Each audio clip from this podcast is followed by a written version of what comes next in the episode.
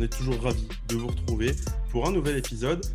Au programme aujourd'hui, on, va commencer euh, par débriefer euh, ce qu'on va appeler la première partie de la saison, euh, même si Paris n'a joué que 9 matchs et que la saison a démarré certes depuis le mois de septembre. Et puis on va forcément parler de Mercato avec l'arrivée dans un premier temps de Ryan Botwright jusqu'à l'été 2022 et puis le tremblement de terre qui a provoqué le club il y a, quelques heures en annonçant la signature du rappeur Sheik West. Alors ça, ça quoi faire sourire. Mais on va en parler et c'est cette fois-ci, on je crois qu'on en parlait en, novembre, mais cette fois-ci c'est réel. Pour euh, cet épisode, euh, le Big Tree habituel. Euh, salut Lilian et salut Samuel. Salut Flav. Salut Flavien. Il y a beaucoup de choses à dire Ouais, beaucoup, beaucoup. Programme chargé. Du coup, on va pas trop tarder. Comme d'hab, je vous rappelle que vous pouvez vous, nous suivre sur, sur nos réseaux sociaux, sur Twitter, at parib-8 on air, sur Facebook, Paris Basketball on air. Vous pouvez aussi nous retrouver sur le site parisbasketball-on-air.fr. Nous, on, va, on va y aller. Paris Basketball on Air, saison 2, épisode 12. C'est parti. Yo yo yo, ici c'est ton book d'Andigel pour Paris Basketball en air. C'est là que ça se passe si tu veux l'actu, cousin. Si, si. Voilà, on va commencer du coup avec euh, ce, que, ce, que, je vous disais, le bilan euh, à la mi-saison. Euh, Paris qui a donc joué 9 matchs de championnat, qui a disputé la Leaders Cup. Alors, déjà, on va commencer. On sait que la saison se poursuivra jusqu'à son terme, mais déjà, c'est une très très bonne nouvelle. Euh, bon, je vais on va on va mettre les, pieds dans le plat directement. Euh, je commence avec toi, peut-être Sam. Euh, toi, à l'heure actuelle, comment tu résumerais un peu la, saison du, Paris Basketball? Qu'est-ce que tu retiens Là, on est au mois de mars. Qu'est-ce que tu retiens depuis le, mois de septembre? Si j'oublie le, contexte extérieur et que je prends ce qui s'est passé au niveau sportif uniquement, je vais te dire que c'est pas mal, mais que c'est surtout frustrant quand tu vois le bilan 5 victoires, 4 défaites et que tu sais que tu aurais facilement pu te retrouver à 7-2 et, et, co-occuper la première place euh, du, classement euh, avec Quimper et Blois. Mais, euh, mais malheureusement, il y a un contexte qui fait qu'il il y a des choses qu'on doit prendre en compte. Il y a eu des pauses, il y a eu très peu de stabilité, très peu de régularité. ça, c'est le contexte extérieur. Il y a le contexte interne au club qui est des blessures à répétition, des joueurs qui étaient là, qui n'étaient pas là. On a eu Karim Mezine qui est venu en, joker médical, puis il est reparti. Valentin Chéris était blessé. Amarassi était blessé. Là, Kevin Francis qui est blessé. Euh, Johan Bégarin a loupé quelques matchs. Il y a eu beaucoup, euh, je pense que c'est pareil pour toutes les équipes, mais c'est un contexte qui est compliqué dans un club qui est jeune. Euh, et malgré tout ça, euh, on a un groupe qui commence à être vraiment solidaire, vraiment uni, euh, euh, qui a vraiment une identité qui est la défense. Paris est la meilleure défense du championnat, si je ne dis pas de bêtises. donc, cette première partie de saison, elle est vraiment encourageante et déjà, c'est intéressant de comparer par rapport à la première partie de saison de la saison dernière. C'est le jour et la nuit, selon moi. Donc, on est vraiment dans du positif. Lilian, toi, tu vois aussi une évolution par rapport à la saison passée? Ouais, ce que j'ai envie de dire, c'est qu'on on avait une progression. Alors, euh, il y a toujours certaines problématiques qui restent. Euh, L'irrégularité, c'est pas envolé euh, d'une saison à l'autre, mais il y a du mieux là-dedans, du progrès, voilà, comme, comme je l'ai dit, et, et, ça se voit aussi au, au niveau des, des, joueurs qui ont tous euh, su élever le, le, curseur, parce que faut quand même le souligner. Au final, l'effectif de Paris, euh, il a été amputé de certains joueurs. Il n'y a pas forcément eu d'ajout. Voilà, on va en parler des, nouveaux ajouts, mais euh, au final, c'est à peu près la même équipe de l'an dernier avec quelques munitions moins. Et il y a certains joueurs qui ont su élever le niveau. Milan Barbic, euh, Ismail Kamagaté, on en a beaucoup parlé. Donc c'est très intéressant de voir que plus les joueurs progressent tout simplement et que Paris avance dans son projet. Et donc, et donc voilà, et on espère que justement, les, dernières arrivées vont faire que Paris va encore pouvoir passer un cap et euh, confirmer les bonnes dispositions qu'on a vues sur, euh, sur le début de saison. Est-ce qu'au vu, par exemple, je vous pose aussi la question, est-ce qu'au vu que l'effectif n'est pas tant bougé que ça, Lilian, tu le disais, il y, a, eu quelques départs, très peu d'arrivées. Euh, il n'y a eu que Kevin Franceschi, si on compte au niveau des joueurs professionnels. Il y a eu Louis André aussi, mais ça, c'était en contrat stagiaire qui n'était pas spécialement prévu au, programme au vu de la situation déjà par rapport au mois de septembre, je ne sais pas si vous, vous étiez inquiet, euh, particulièrement inquiet au, vu du, du, mercato parisien. Est-ce que euh, bah, être en 5-4 euh, avec, avec, avec cette saison, plus une demi-finale de Leaders Cup qu'il ne faut pas forcément oublier, est-ce que c'est forcément. moi, je le vois peut-être un peu plus positif que vous. Est-ce que vous aussi, comment vous le voyez un peu ce, ce bilan? Certes Sam le disait, Paris aurait pu, pourrait, même devrait presque, être, être en, tête du championnat avec Blois. C'est frustrant, mais est-ce que c'est pas justement, avec la jeunesse du, groupe parisien, une, une promesse d'avenir assez brillante ah bah si, si, si, bien sûr. C'est pas comme si pas comme si c'était un 5-4 avec des matchs où, où, où tu n'étais pas concentré quand tu regardes les matchs où ça se joue à rien, évidemment que tu retrouves dans les actions décisives un petit peu, si j'ai envie de dire, euh, des, des, erreurs qui ne sont pas graves, qui sont normales, mais des erreurs qui viennent de Milan, Barbic, Ismaël Kamagaté, qui sont des jeunes joueurs qui sont là pour apprendre et justement faire ces erreurs-là. Euh, donc euh, évidemment que c'est un 5-4 qui est plus encourageant que qu'inquiétant ou nuancé. Bon, je, propose qu'on passe un, peu à, une rubrique top flop, peut-être un pêle-mêle. Euh, Lilian, toi, euh, on commence un peu par ce qui nous a plu depuis le début de saison. Toi, qu'est-ce que tu retiens de vraiment positif, euh, que ce soit un joueur, que ce soit le collectif, etc. Toi, qu'est-ce que tu, retiens principalement? Forcément, je vais, je vais parler des jeunes parce que c'est ceux vers qui un peu tous les yeux sont tournés et ils nous ont plutôt, on va dire, on va pas dire surpris, mais on a été agréablement, enfin si, agréablement surpris de leur progression. Euh, Julian Bégarin est, dans la lignée de, ce qu'il aspire, c'est-à-dire euh, rejoindre la NBA. On voit qu'il développe de plus en plus euh, son arsenal offensif, donc c'est très intéressant, toujours avec, euh, avec des, attributs défensifs diablement intéressants. Et en parlant d'attributs défensifs intéressants, bah, il y, a, y, a un garçon qui toque fort avec Ismaël Kamagaté. Euh, qui est dans la au niveau défensif, je trouve que c'est dans la continuité de la saison dernière, mais pour le coup, lui, c'est vraiment offensivement où il a progressé. Et, euh, et, puis on en parlait il n'y a pas si longtemps que ça avec euh, l'entraîneur Jean-Christophe Pratt. Milan Barbic avance, lui aussi, il a eu un rôle beaucoup plus conséquent cette année avec en, en, devant prendre la relève entre guillemets de Sylvain Francisco. Donc non, le, le, ce trio de jeunes Parisiens continue à progresser et c'est pour la suite, c'est totalement encourageant. Alors pour la petite anecdote, là, je viens de vérifier, Kamagaté, c'est le sixième meilleur rebondeur de la ligue. Et le meilleur contreur. Et le meilleur contreur. Et c'est le meilleur, meilleur contreur? Ouais, meilleur contreur, il doit être à 1,4 ou 1,5 par match. Et Jeanne Bégarin, il est 9 ou 10e aussi dans la stat. Il est à 1,1, je crois, par match, un truc du genre. Ça montre déjà les qualités athlétiques et défensives des, deux garçons. Sam, toi, tu as, un, autre, un, autre, top euh, que tu que aimerais mettre en avant? Est-ce que j'ai un top que j'aimerais mettre en avant, moi, cette saison euh, en particulier? Euh, bah, Moi, si je, te, te, donne le mien, c'est un peu euh, la capacité de, du, club, enfin de l'équipe, à avoir toujours un joueur, différent souvent, qui, qui, score beaucoup, qui, qui, est l'homme du match. Alors souvent, on a Dustin Sleva. En uh-huh. début de saison, on a pu avoir Amarassi.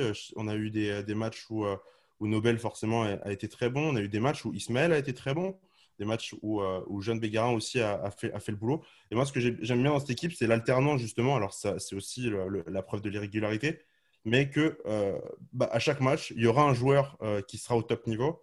Bah, là, on l'a vu il y a quelques semaines avec Evans contre Nantes. Moi, c'est ça que moi, je, mets en, top. C'est des choses peut-être qu'on ne voyait pas assez l'année dernière. C'est que tout le monde peut prendre feu. Tout le monde dans l'équipe peut mettre son, le, niveau surélever le niveau de l'équipe. Ouais, ouais, ouais. Je suis d'accord avec toi, je te rejoins là-dessus. Et puis ça rejoint peut-être ce que j'allais dire, euh, à savoir que euh, Paris a changé de dimension. Genre Paris est beaucoup plus une équipe crainte que l'année dernière, je trouve.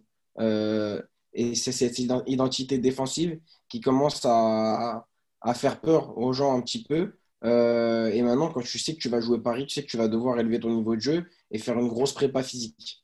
Euh, moi, c'est ça qui me plaît, c'est que j'avais l'impression l'année dernière qu'on prenait encore Paris comme un club jeune, euh, comme le club sur lequel on pouvait prendre des points. Je trouve que c'est beaucoup moins l'impression euh, que renvoient les autres équipes cette année. Ouais, parce que quand on regarde les, défaites de Paris, bon, il y a celle de Poitiers qui, fait vraiment tâche, mais, mais Saint-Quentin cette année est dans le top du, classement, Quimper aussi. Ces équipes, globalement, qui, qui, sont dans le haut panier de la Pro et qui sont du niveau de Paris. Et Paris a rarement perdu d'ailleurs de, très, très, de vraiment beaucoup ces, matchs. Euh, bah, je vous propose qu'on passe, euh, qu'on passe au flop aussi, si, euh, si, vous en avez là qui vous viennent. Lilian, peut-être? Est-ce que toi, tu as un, flop particulièrement? Bah Non, mais t'en parlais, c'est vrai que autant ce sont des joueurs à chaque fois presque différents qui contribuent pour le, pour le Paris Basketball, mais justement, c'est cette absence d'un d'un leader toujours fort. Alors, il y a bien sûr euh, Sleva qui a éclos euh, cette saison et qui là s'impose vraiment comme une. euh, on va dire comme un leader assumé et qui peut répondre présent à chaque fois. Mais on aimerait que, par exemple, un Nobel Bungu Kolo puisse euh, faire également cela soir après soir. Et c'est pas forcément le cas pour le moment. Alors, peut-être que l'enchaînement des matchs là sur les prochains mois va, permettre cela d'avoir plus de rythme. Mais c'est ça, ouais, pouvoir peut-être compter sur un, deux, trois éléments qui pourraient apporter euh, une contribution euh, au moins régulière euh, de match en match. Ouais. Ouais, ouais, Ouais, ça- vérifier aussi une petite stat. Nobel, c'est le deuxième euh, joueur de la ligue qui perd le plus de ballons par match. Euh, ça, c'est peut-être quelque chose à, à corriger. Euh, en flop, euh, je dirais pas flop, mais peut-être axe de progression. Bah, on a parlé de l'identité défensive. Offensivement, c'est souvent brouillon. Euh, on s'en remet souvent à des exploits. Euh, ça serait peut-être pas mal de, se créer une identité offensive euh, collective. Parce qu'on a des joueurs qui sont bons offensivement, on produit des, belles choses offensives grâce à des individualités. Euh, mais collectivement, ça pourrait être intéressant d'être une équipe aussi qui, met des choses en place et, et qui est craint pour cette raison-là. Parce qu'on est une équipe qui fait mal, euh, qui sanctionne. Et ce n'est pas encore le cas. Mais ça, ça fait partie, pareil, des axes de, euh, de progression. Ouais, bah, je vous rejoins assez. Euh, Vous avez cité euh, la, la régul- l'irrégularité en, attaque. Et puis, moi, je, enfin, Lilian parlait de Nobel Bunkolo. Moi aussi, je le mets un peu comme un flop cette saison. Euh, parce que, euh, parce que Alors que, c'est, alors que c'est le cinquième meilleur scoreur de la ligue. Ouais, ouais, bien sûr, hein, C'est mais incroyable. Non, mais oui, oui, oui. Bah ouais, mais si tu. Enfin, j'ai vraiment l'impression de pas forcément voir le même joueur déjà que l'an dernier. Et même l'année dernière, je trouvais qu'on est. Enfin, je me souviens, on était un peu quand même un peu frustré de, de la saison euh, qu'il avait faite. Même lui, je crois qu'il n'était pas spécialement euh, Ouais. très content de sa, de sa saison. Et je trouve qu'on retrouve le- les, les mêmes soucis que l'an dernier, mais un- encore un peu plus exposés. Euh, alors, euh, Alors, je trouve qu'il a un jeu très stéréotypé. Et, euh, et dès qu'il n'a pas la solution, il essaye que, de la créer lui-même avec des exploits individuels qu'il a, qu'il a été capable de faire à l'époque. Ouais, il s'est provoqué des Ouais. fautes, ça c'est sûr, ça c'est sûr. Non, et puis, et puis des fois, il va un petit peu trop les chercher. Je, je- je te rejoins là-dessus, pas très inspiré, euh, mais je trouve qu'il y a un aspect euh, qui, qui nuance, qui nuance un petit peu le flop. Euh, c'est son aspect défensif qu'on avait vu notamment en deuxième partie de saison dernière et qui cette saison est vraiment, je trouve, quand même très intéressant. Même le coach le souligne. Euh, il est top 5 des meilleurs intercepteurs de la ligue. Euh, c'est pas, pas négligeable. Euh, donc c'est à mentionner dans le débat, évidemment, mais c'est vrai qu'offensivement, on le sent un petit peu trop nonchalant souvent. Pas dans la pas dans la structure, pas dans la.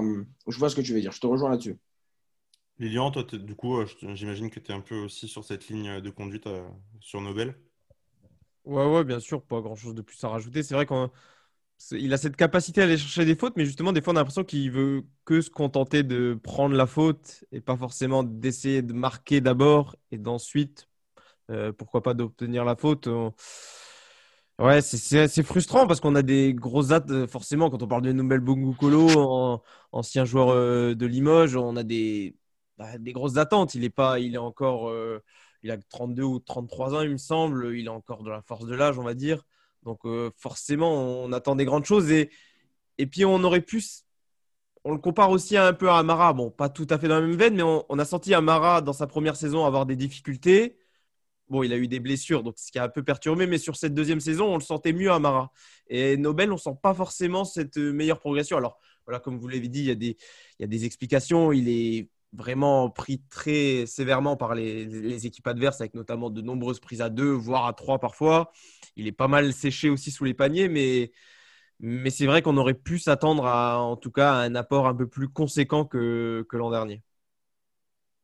Bah, alors, je ferai, ça fait la, transition. Alors, si, euh, si je dois aussi un peu nuancer euh, euh, mon flop, je dirais aussi qu'il a plus de, il a- enfin, que ses, euh, ses défauts euh, avec Paris sont, sont, se voient encore plus maintenant euh, parce qu'il y a moins de, de créateurs, il y a moins de playmakers dans cette équipe et que la, la première solution, et limite la seule solution offensive pour créer du, du jeu côté, côté Paris, c'est Nobel Bunkolo. Un peu, forcément de Sleva euh, cette saison aussi, mais C'est un intérieur, Mais il c'est un registre différent. voilà, c'est ça. Il faut, il faut déjà lui amener la balle dans, dans les mains, par exemple au poste bas. Alors qu'avec un Sylvain Francisco l'année dernière, c'était déjà beaucoup plus simple. Et on le voit avec Juan cette année en, en JP il, performe encore là-dedans. Alors là, euh, au niveau des playmakers, du coup, ça devrait aller un peu mieux normalement euh, sur la suite de la saison. Euh, juste pour, faire un, petit- point du coup, la saison ira jusqu'à son terme. Paris doit jouer 25 matchs en euh, 13 ou 15 semaines. Donc, c'est quasiment deux matchs par semaine. Et ça va commencer euh, dès, euh, dès samedi avec euh, un déplacement en fausse. Il y aura 5 matchs en, cinq matchs en mars. Un déplacement en fausse, la réception de Saint-Chamond, la réception de Denain, le déplacement à Rouen et la réception de Aix-Maurienne. Bon, si on fait un, petit point là sur les matchs de mars, moi là j'imagine par exemple que Paris doit en gagner 4 en gagner quatre sur les 5. Doit, t'es peut-être exigeant. vous hein. êtes un peu- Répète les adversaires. Paris, pa- si Paris veut monter, il faut Ah oui, c'est sûr, mais Fausse là-bas, Ouais. Saint-Chamond à domicile, Denain à domicile. Donc ça, c'est globalement, tu as deux équipes du top 5 là-dedans. Rouen et Aix-Maurienne. Bon, moi, je 3 suis sur d'accord 5, avec ça serait déjà bien pour moi. mais- Moi, je suis d'accord avec Flav. Il faut faire 4 sur 5. Ah oui, il faut, mais bon. Non, non, mais Paris peut et doit faire Vraiment, 4 sur Aix-Maur- 5. Aix-Maurienne, c'est 17e. euh, ça joue vraiment pas bien au basket. Rouen et Saint-Chamond, plus, c'est- c'est 13e. Ex-Maurienne, il y a une revanche à prendre. hein. En plus. Il y a une En revanche à prendre, les gars. Plus 20, plus 20 à Bercy, ils ont mis la- l'année dernière. Donc, euh, Non, voilà. Euh, des- Il y aura, il y aura ple- plein de matchs. Ça va, ça va encore plus s'accélérer du coup en, en avril et en, et en mai. Et pour cela, euh, Paris du coup a, a recruté euh, à la deadline. La deadline c'était dimanche. Alors Paris a annoncé déjà, euh, c'était dimanche soir, l'arrivée euh, euh, officiellement de Ryan Botwright, euh, qui est un meneur euh, d'un mètre 83, qui est américano-arménien. Et donc euh, qui, euh, vient, euh, rejoindre les, rangs du Paris Basketball pour euh, un an et demi. Sam, je ne sais pas si tu as eu le temps d'un peu regarder euh, le, joueur. Euh, mais Lilian, d'ailleurs, je te, pose peut-être la question en premier. Euh, Qu'est-ce que tu attends un peu de, son arrivée, de son impact euh, dans cette équipe? Bah forcément, quand on voit le CV du garçon, on attend un, j'ai envie de dire, un joueur élite pour la euh, qui s'impose et qui, dès, euh, on verra s'il va jouer contre Fausse. Normalement, il, pourrait jouer. Les, euh, le Paris Basketball aurait fait ce qu'il faut administrativement pour qu'il soit apte à jouer en tout cas, mais qu'il soit directement un leader de l'équipe. Après, bon, c'est c'est sûr, il vient d'arriver, c'est pas évident, mais euh, quand on voit de ce qu'on a pu voir du type de joueur qu'il est, c'est un fort joueur de. Enfin, c'est un joueur qui peut se créer son tir déjà, et vu qu'il n'y en a pas beaucoup dans l'équipe, on vient d'en parler, c'est déjà très appréciable. euh, qui en plus a l'air d'avoir euh, d'être axé sur le shoot extérieur. Donc, euh, pareil, qui aime justement bien shooter à trois points, ça peut être qu'un bonus en plus. Donc, non, c'est sûr qu'avec l'arrivée d'un joueur comme ça, ça place Paris dans une autre dimension, celle que veut le club, c'est-à-dire jouer les, les premiers rôles de la Pro B et donc euh, l'accession en JP Elite. Donc euh, on, on est impatient de voir ça, de voir ce que, ce que va donner Ryan Botwright. Sam, euh, sur, euh, sur l'arrivée de, de, euh, du meneur, euh, c'était obligatoire pour Paris de- d'en prendre un avant la, la deadline? Ouais, ouais, je pense que on en discutait un petit peu sur le dernier podcast. Euh, Est-ce qu'il fallait bousculer cet équilibre-là? Euh, Mais je pense, euh, en fait, maintenant que c'est fait, je reconsidère un petit peu la question et, c'est forcément bénéfique. En vrai, ça aurait été beau de continuer avec ce groupe-là et de le faire progresser, mais tu en avais besoin. Je pense que ça n'a pas non plus freiné le, groupe. Paris a montré, franchement, sur, toutes les recrues qu'ils ont, eues sur ces deux dernières années, qu'ils étaient capables de les intégrer. Euh, que ce soit Karim Esdin, malgré son très court passage, c'était intéressant. Euh, que ce soit Marquis Haynes, qui avait fait beaucoup bien l'année dernière. Euh, donc, euh, donc, non, non, ouais, il fallait, il fallait recruter. Et comme a dit Lilian, quand tu vois le CV du gars, il a voyagé, il a beaucoup d'expérience, il a 32 ans. Euh, 28, 28. 28, euh, 28 ans, pardon. C'était, c'était, je, je- j'étais en train de faire le, le comparatif avec Marquis Haynes, justement. Je te disais s'il, si- si- s'il peut amener ce qu'a amené Marquis Haynes l'année dernière, à savoir vraiment du dynamisme, de la maturité et euh, je sais pas, quelque chose de différent, de la fraîcheur, ça peut vraiment être intéressant. euh. Et puis ça va reposer un petit peu Milan, euh, ça va reposer euh, la ligne, la ligne extérieure. euh, qui, qui avait plus beaucoup de, souffle ces derniers temps. Donc, euh, non, c'est très intéressant. J'ai hâte de voir s'il pourra jouer contre, euh, contre euh, le 6 mars. Et, et voilà, on espère, on, espère qu'il. En opposition, Marquis Heinz, ça va apporter quelque chose de positif. On espère que ça sera plus du côté de Marquis Heinz que de ce qu'avait amené par exemple Ben Uzo euh, quand il avait été euh, recruté par le, Paris Basketball. J'avais complètement oublié ce, ce, meneur, je t'avoue. Euh, non, mais tu, tu parlais de, de, Milan. Moi, je pense que ça va lui faire du bien aussi de repasser un peu derrière un, meneur de métier qui a de l'expérience. tu disais, donc, gros parcours en Europe. Il est surtout champion NCAA aux États-Unis. C'était il, y a 7 ans mais euh, il était scouté un peu par les, par les, euh, par les, par les équipes NBA à ce moment-là parce que son profil de meneur euh, très fort offensivement, capable de pull-up à trois points. Ça, bah, genre les équipes NBA, elles aiment ça et Paris en a besoin d'un joueur comme ça, de pouvoir shooter en, sortie de dribble, de pouvoir créer pour les autres. ça va aussi libérer de l'espace pour, pour les autres joueurs et on va peut-être que, enfin, même si collectivement ils rentrent pas forcément dans le moule, même si, enfin, dans, dans, le cas où ça arrive, je pense que ça va quand même libérer euh, des espaces et, du coup des, des, opportunités pour des joueurs qui avaient un peu plus de mal. Et dans l'attente la, dans de son retour, il ne sera pas forcément euh, disponible tout de suite, mais Gauthier Denis euh, peut être un garçon qui peut profiter aussi de son arrivée. Lui qui a eu beaucoup, beaucoup de mal à, à, à gérer son début de saison. Alors certes parce qu'il n'y avait pas de rythme, mais aussi parce qu'on lui, donnait, on lui demandait des tâches qu'on lui a jamais vraiment demandé. Euh, de remonter la balle, de créer, de, créer pour les autres. Ça, il n'est pas spécialement capable de le faire. Et avec un meneur euh, qui, euh, qui, est très expérimenté, qui a voyagé dans toute l'Europe, qui a joué des compétitions européennes, jusqu'à il y a encore quelques semaines, il jouait contre Strasbourg en, en Eurocup. Et bien là, ça, amène, ça amène autre chose, ça, amène, ça va amener du, du, dynamisme à cette équipe. Et moi, je suis plutôt, plutôt curieux de le voir jouer. Surtout, et là, c'est un risque que Paris prend, euh, qui l'ont signé pour un an et demi. Et ça, c'est, on va dire, plutôt rare pour le club de signer un, très gros joueur pour longtemps. Et puis pour euh, rebondir sur ce que tu disais sur le, sur euh, par exemple, ça peut permettre de soulager certains joueurs comme Gauthier Denis. Et c'est justement, on a pu parler avec Jean-Christophe Pratt de, de l'arrivée justement de Ryan Boltright. Ça sera sur, vous pouvez retrouver ça sur le site parisbasketballonaire.fr bien sûr. Euh, et justement, ce qu'il attend de lui surtout, c'est cette capacité de playmaking, de faire jouer les autres.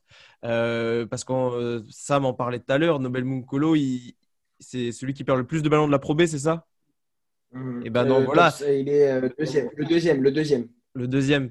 Et, et ben c'est un peu un, un témoin du fait que Paris n'avait pas vraiment de joueurs capables de de remonter la balle et ensuite de faire jouer les autres. C'était un coup Milan, c'était beaucoup Nobel en fin de match. Louis Gendré, on lui a demandé ça un peu sur le tard. Kevin Franceschi en début de saison, c'est pas son poste d'être un meneur. Donc, euh, hmm. donc euh, voilà, c'est sûr. C'est un, c'est quelqu'un, voilà, on l'a dit, qui a de l'expérience, donc ça sera à lui d'organiser, euh, même si voilà, il n'aura pas eu beaucoup de semaines d'entraînement dans les jambes. J'en doute pas que il, va savoir mettre euh, en place une attaque et, rapidement comprendre quelles sont les, forces et faiblesses de, ses coéquipiers. Donc, euh, donc voilà, il, à la fois, c'est intéressant d'avoir cette double casquette de scoreur et de playmaker parce qu'il n'y en a pas forcément dans l'équipe. Et, euh, c'est un joueur, voilà, comme on l'a dit, souvent c'est Nobel Bungo Kolo qui prend les responsabilités en fin de match. Et ben là, il y aura au moins une, on va dire, une double menace avec Boatwright et qui, on l'espère, euh, va pouvoir également euh, apporter cela. Et puis aussi un truc important, moi je trouve, c'est que un joueur étranger, il faut qu'il soit à l'aise quand il vient dans un club, tu vois. Euh, lui qui est passé par les États-Unis, qui a été champion, champion NCAA, qui a eu des mini-expériences en NBA, le projet Paris Basketball va forcément lui parler. Quand tu vois les clubs dans lesquels il est passé, il a une expérience, mais une expérience européenne. Et euh, je trouve que euh, le club de Paris, avec ce que ça, ce que ça représente aujourd'hui, ça, va pouvoir lui, parler, le mettre à l'aise. Et c'est un, cadre important, surtout quand on sait, hein, on, a, voit dans le, papier disponible sur le, site, que, sa dernière expérience en Lituanie, c'était pas super bien passé, il n'était pas très à l'aise. Et un joueur, il a beau avoir le, le plus grand talent du monde, s'il n'est pas à l'aise, c'est pas intéressant. Et je pense qu'à Paris, il serait à l'aise. Euh, pour vous, qu'est-ce qu'il faut attendre du coup de cette fin de saison? Euh, On sait que là, il n'y aura pas de playoff. Donc pour monter en, en il faut, terminer dans les deux premiers. Est-ce qu'avec cette arrivée de Ryan Botwright, est-ce que Paris a, de quoi faire pour terminer euh, dans les deux premiers de la Pro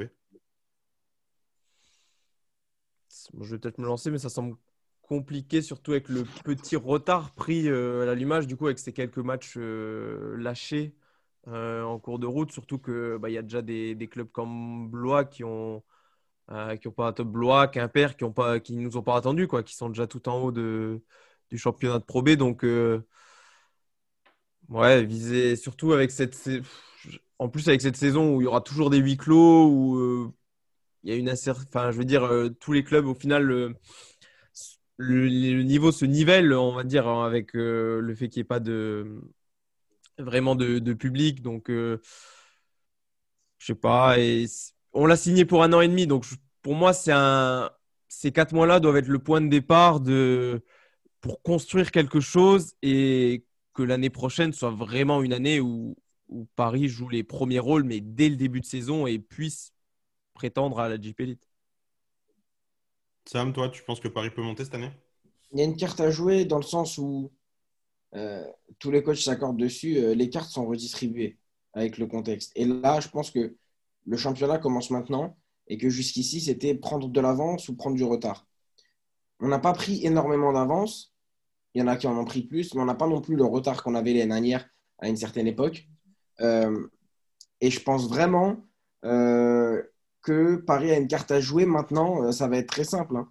Les matchs que tu perds contre, les matchs que tu perds contre Poitiers euh, et le match, je ne sais plus, c'est l'autre remontada, j'ai oublié, Denain. C'était Denain Denain, effectivement. Et contre, et contre Denain, tu peux plus les perdre, cela.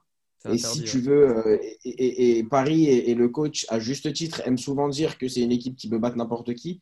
Bah là, il va falloir battre tout le monde parce qu'il y a des équipes comme Blois et Quimper qui ont de l'avance on va les rejouer et il faudra gagner ces matchs-là. Et ça va, ça va jouer sur ces matchs-là.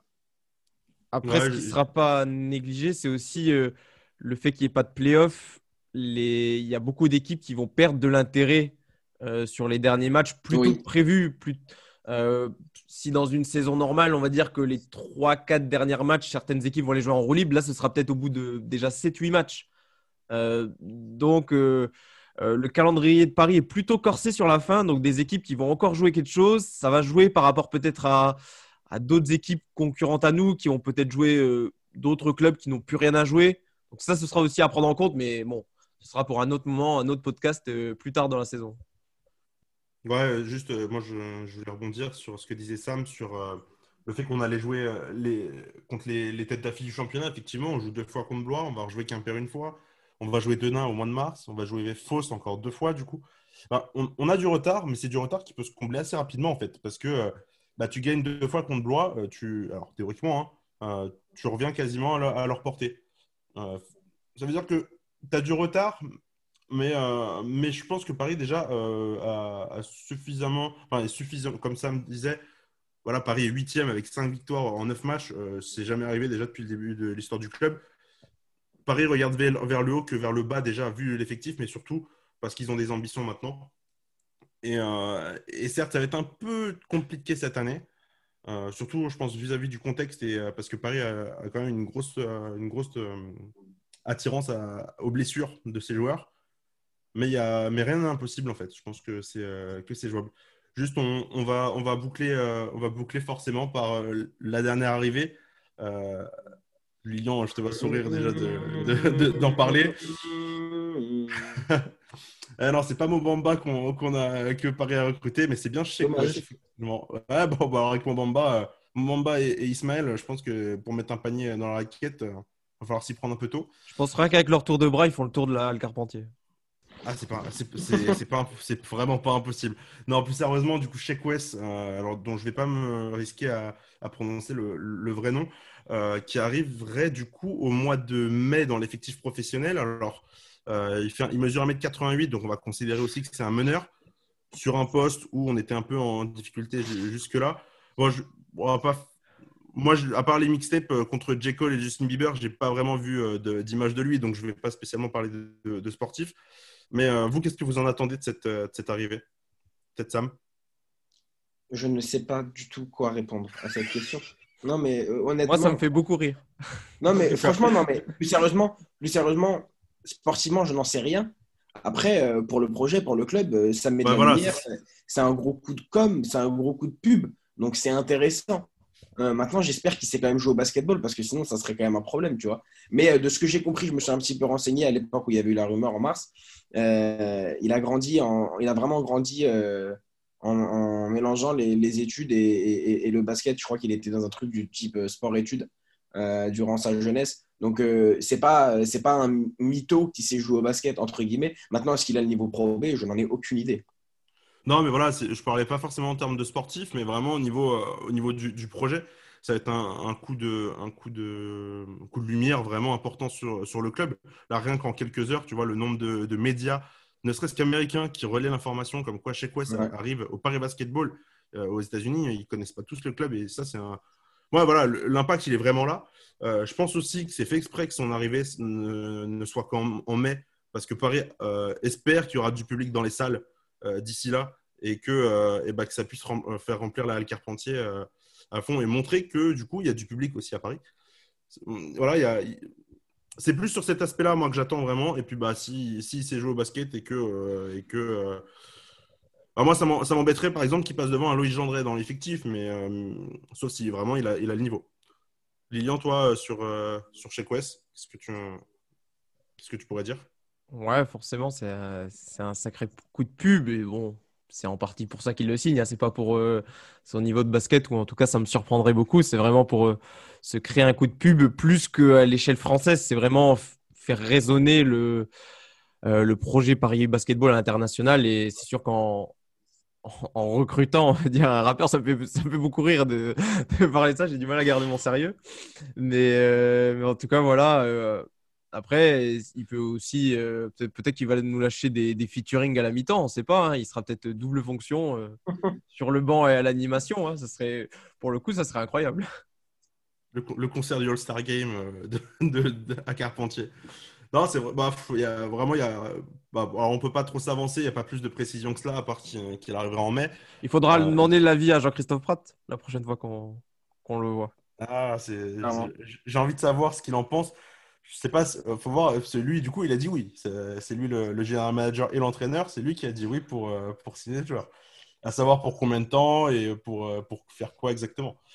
Voilà, bon, on, verra, on verra en, temps voulu. Bah, on va, nous, on va se quitter, se quitter là-dessus. Voilà, comme, comme d'habitude, je vous, je vous invite à, vous abonner à, nos réseaux sociaux. at Paris B-8 on air sur Twitter, Paris Basketball on air sur Facebook. Euh, là, donc, on a, on a des matchs qui arrivent. Ce sera le samedi 6, euh, je crois que c'est à 19h euh, à Fos-sur-Mer, donc ce sera ce samedi. Et puis le 13, le 13 mars, avec la réception de Saint-Chamond, c'est à 15h30. nous, on se retrouvera du coup dans deux semaines pour le prochain épisode. Likez le podcast, partagez-le. N'hésitez pas non plus à mettre des pouces bleus sur YouTube et à, et à, noter sur Apple Podcast si vous avez aimé. Ça nous aide aussi pour le référencement et le faire découvrir à, à d'autres. Et bien pour nous, on va se retrouver dans deux semaines pour le prochain épisode. Merci les gars. Ciao. Salut. Salut tout le monde.